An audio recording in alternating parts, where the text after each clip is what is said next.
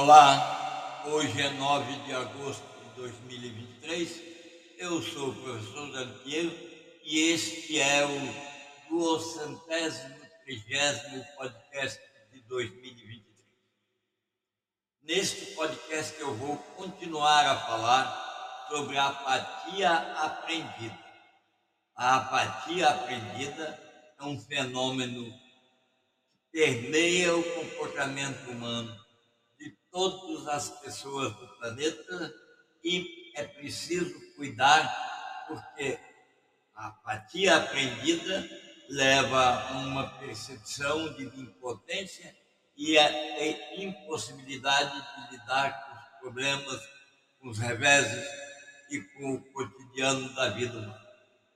Neste podcast, eu vou descrever exercícios que facilitam você eu e toda a gente, cuidar, prevenir e conhecer pontos nos quais a apatia sempre tem mais capacidade de prosperar.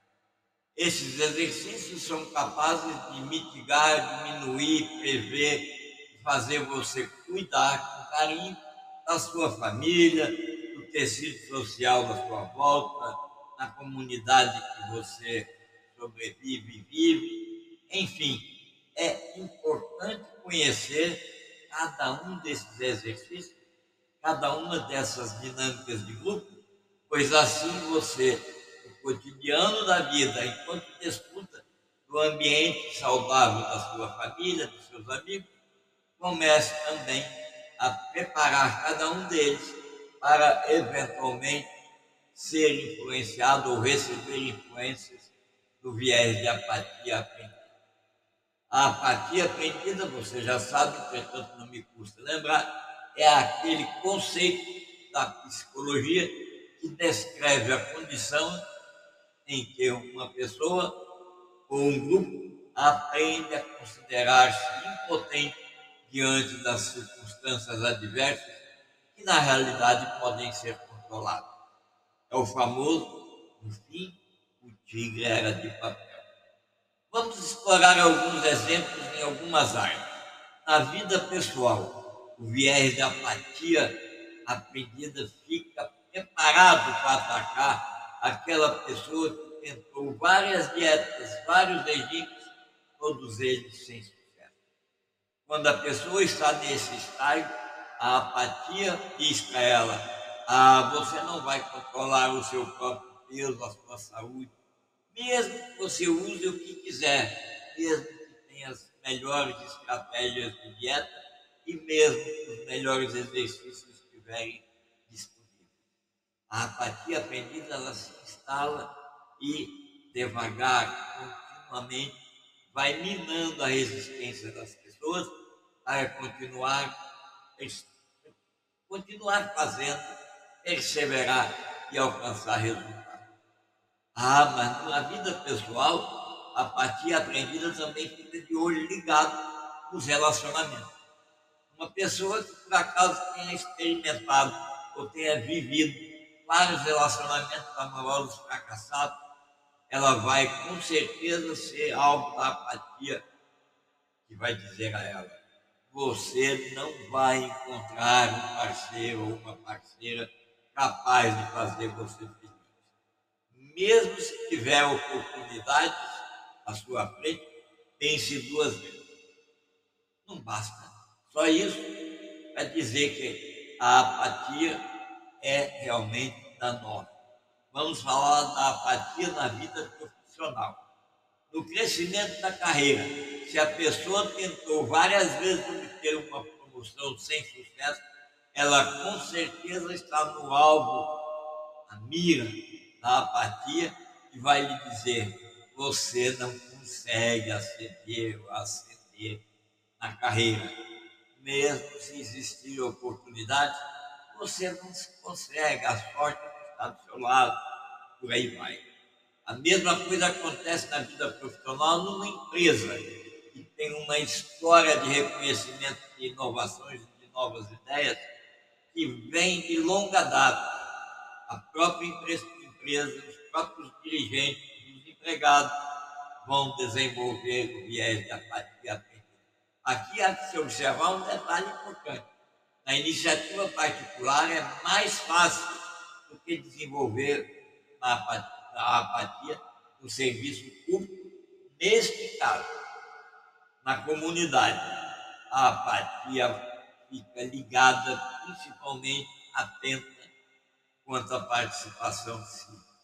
Se as pessoas de uma comunidade sentem que as suas vozes não são ouvidas, as suas ações não têm impacto, elas vão deixar de fazer, vão deixar de participar, mesmo que mude todo o contexto e as participações dela pudessem efetuar mudanças positivas.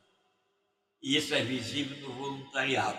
Se os esforços de voluntariado não parecem fazer diferença, as pessoas vão abandonar o voluntariado, mesmo em situação de calamidade pública, de desastres climáticos e de outras questões, de outros revés.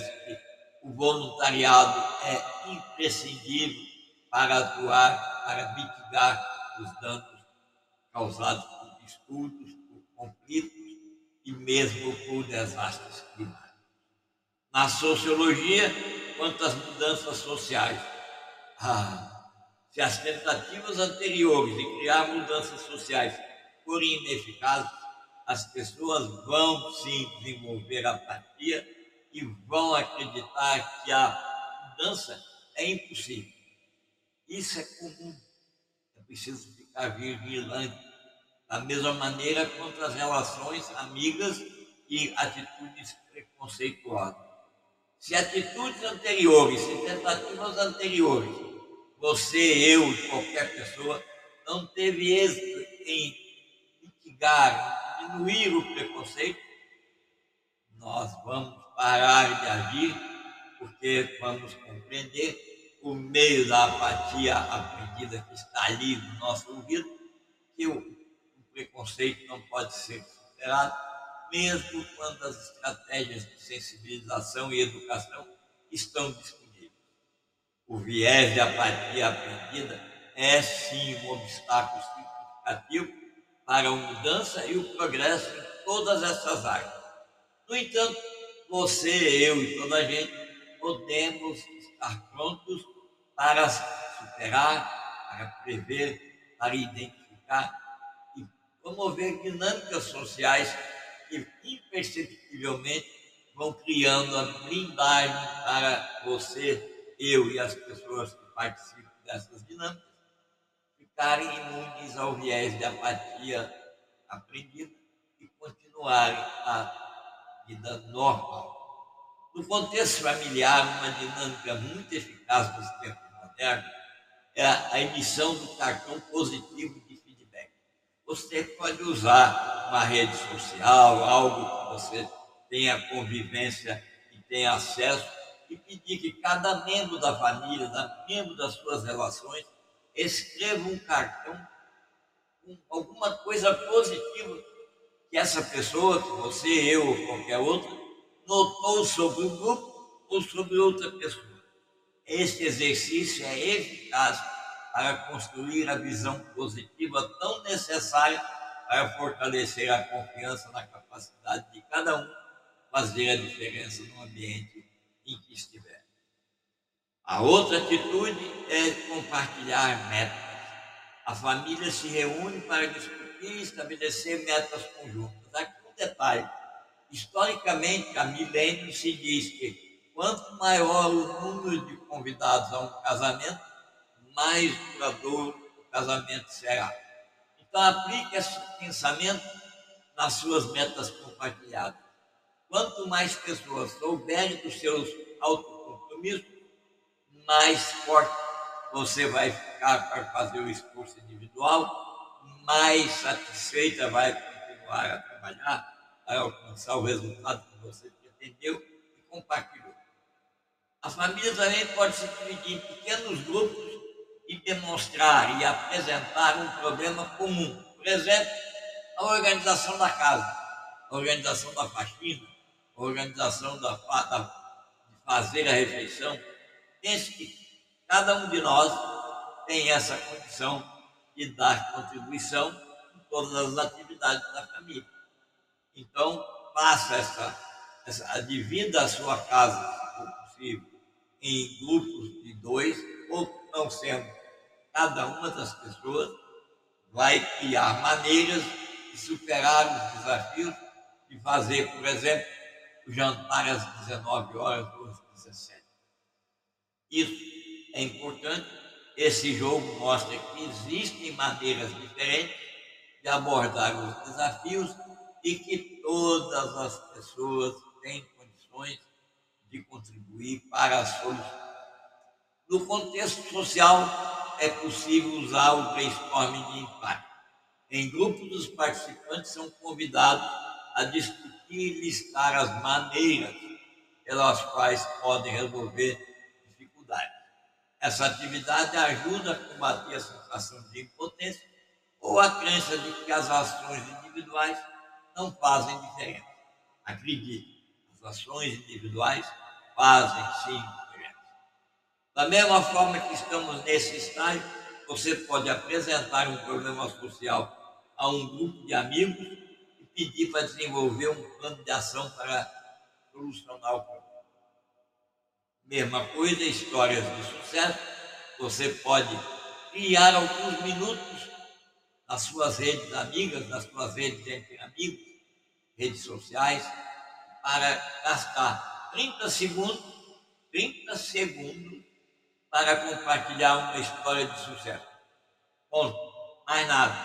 Hoje eu consegui fazer o percurso da minha casa ao local de trabalho em 25 minutos, sem ultrapassar os limites de velocidade, nem mesmo interromper, ou nem mesmo furar uma regra de.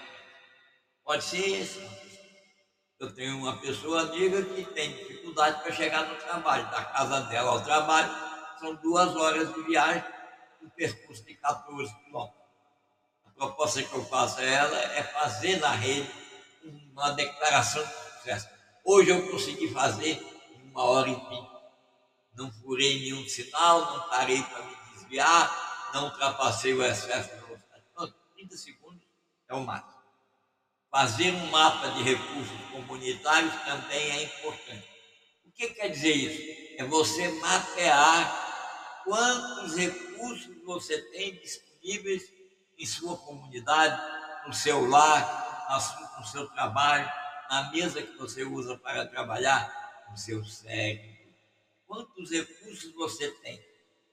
Listando esses recursos, você vai demonstrar a si e a outras pessoas que a comunidade, o seu cérebro, a sua vida, a sua mesa de trabalho, tem capacidade de enfrentar e superar desafios. Uma caneta que faltou, um lápis que quebrou a ponta, você lista os recursos. Faça esse exercício a todo instante e você vai ver o quanto você vai se sentir mais confortável. A mesma coisa é fazer avaliação de impacto organize um exercício de avaliação. Por exemplo, você vê, perceber como as suas ações contribuíram para o bem-estar da comunidade. Pense assim, dentro daquela lista de recursos que você escreveu, mapeou na sua mesa, da sua mesa de trabalho, quanto isso serviu para a comunidade? Alguém lhe pediu um lápis emprestado, um apontador, uma caneta? É essa atividade que combate a crença de que pequenos esforços individuais ou comunitários não fazem a diferença. Fazem. E isso é importante compreender porque Deus está nos detalhes. Todos esses exercícios, todas essas dinâmicas são projetadas para combater a apatia aprendida. Demonstra assim que os indivíduos e os grupos tem capacidade de fazer diferença, tanto no ambiente pessoal, quanto no ambiente profissional, quanto na vida comunitária, quanto na vida social, quanto na dinâmica de um país. No próximo podcast, eu vou descrever seis encaminhamentos de tratamento e prevenção passíveis de ser aplicados em casa, por pais, cuidadores, avós, parentes, enfim, pessoas do seu relacionamento social podem sim cuidar de prevenir e identificar muitas das dinâmicas que podem solucionar e afastar a pessoa da, do assédio do viés de apatia. Até o próximo podcast. Fique com a paz e o bem continue acompanhando. Um abraço e até.